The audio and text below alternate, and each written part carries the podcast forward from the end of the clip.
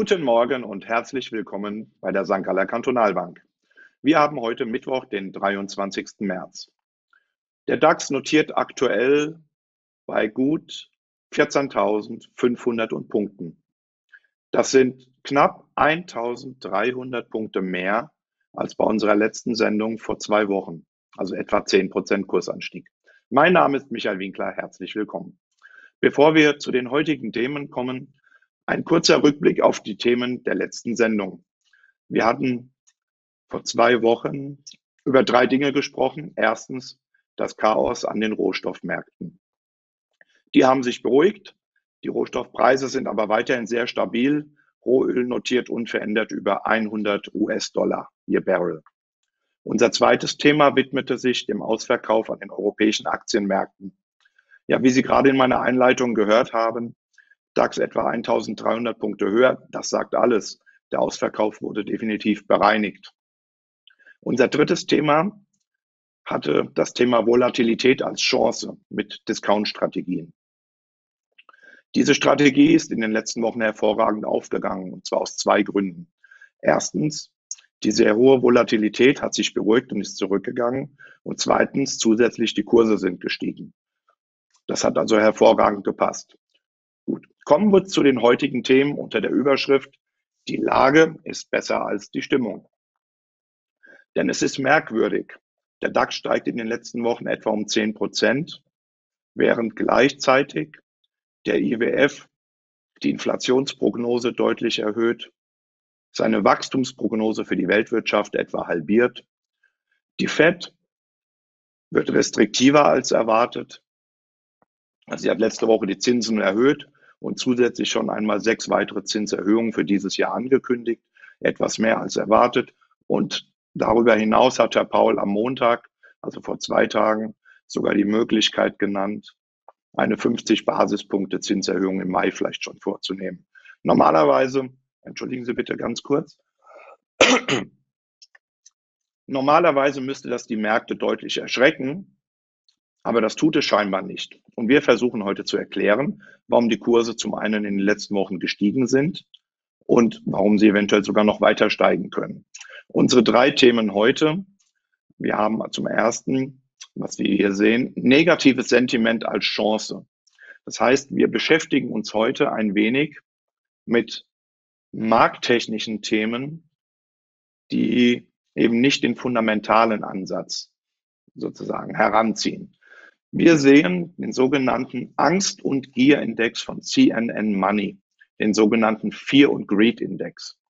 Das ist ein Index, der aus sieben Teilkomponenten besteht und die Stimmung, die Emotion, die Positionierung der Marktteilnehmer messen soll. Und wir Menschen werden von Emotionen geleitet. So. Und diese sieben Einzelindikatoren zusammengefasst in diesem Fear and Greed Index kann zwischen einem Wert von 0 und einem Wert von maximal 100 schwanken. 0 wäre die absolute und totale Panik. 100 wäre die völlige Euphorie und Gier. Und die Bereiche dazwischen, also etwa die Bereiche zwischen 25 und 80, ähm, sind dann eher die normalen Bereiche. Und diese Extremsituationen, die hin und wieder vorkommen können, kann man eventuell antizyklisch als Kontraindikation nutzen.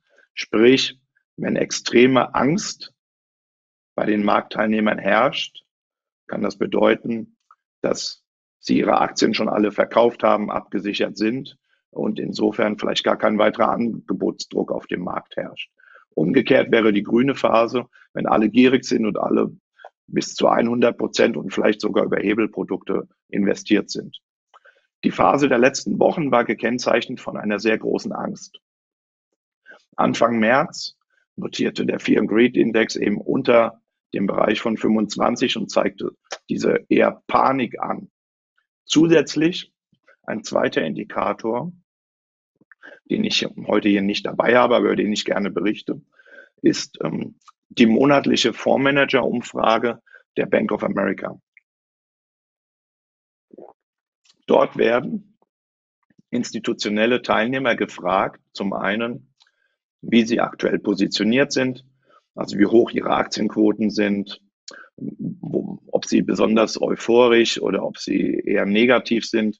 Und auch hier hat passend zu diesem Angstindex die letzte Auswertung der Bank of America gezeigt, dass die Cashquoten der institutionellen Anleger im Bereich der historischen Höchststände notieren. Also so hoch wie im März 2020 während des Corona-Crashes und gleichzeitig sogar höher als während der Finanzkrise 2008 oder der Euro-Krise 2011. Also dieses negative Sentiment, wenn sozusagen alle schon untergewichtet sind in Aktien und verkauft haben, kann dann ausreichen, dass sich Kurse erholen, wenn weitere schlechte Nachrichten ausbleiben. Das würde mich zu unserem zweiten Punkt auf der nächsten Folie heute bringen. Positive Markttechnik gibt Kaufsignale.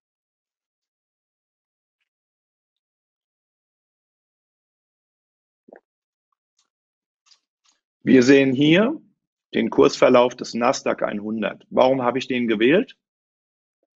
Weil die Wachstumswerte oder Technologieaktien schon seit Anfang des Jahres unter Druck waren, wie man an dieser roten Linie, die abwärts führt, sehr schön sehen kann.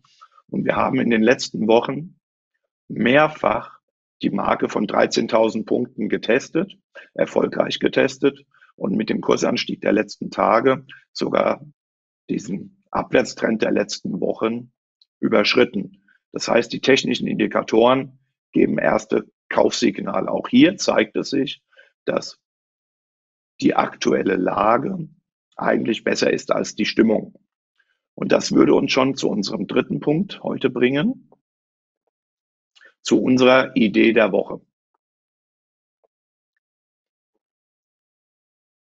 Das, die würden wir auf der nächsten Folie dann sehen können, unsere Idee da ganz genau. Das passt natürlich hervorragend weiterhin zu dem Thema der sehr hohen Rohstoffpreise und der erhöhten Inflationsraten.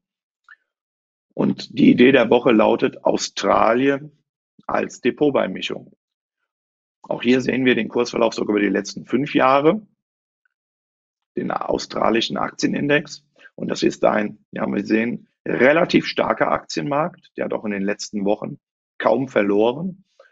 Er hat zusätzlich eine attraktive Branchenstruktur, weil etwa ja, 25 Prozent Indexgewicht aus Rohstofftiteln besteht. Die australische Exportwirtschaft treibt das Wirtschaftswachstum, vor allem eben über eine hohe Nachfrage nach Rohstoffen. Nebenbei ist Australien der weltgrößte Exporteur von Flüssiggas. Und wir erleben momentan eine Zusatznachfrage wegen dem Ausfall russischer Lieferungen. Insofern ist das für uns eine ja ungewöhnliche, weil man über Australien als Aktienmarkt nicht sehr häufig spricht, eine ungewöhnliche, aber attraktive Beimischung im Depot.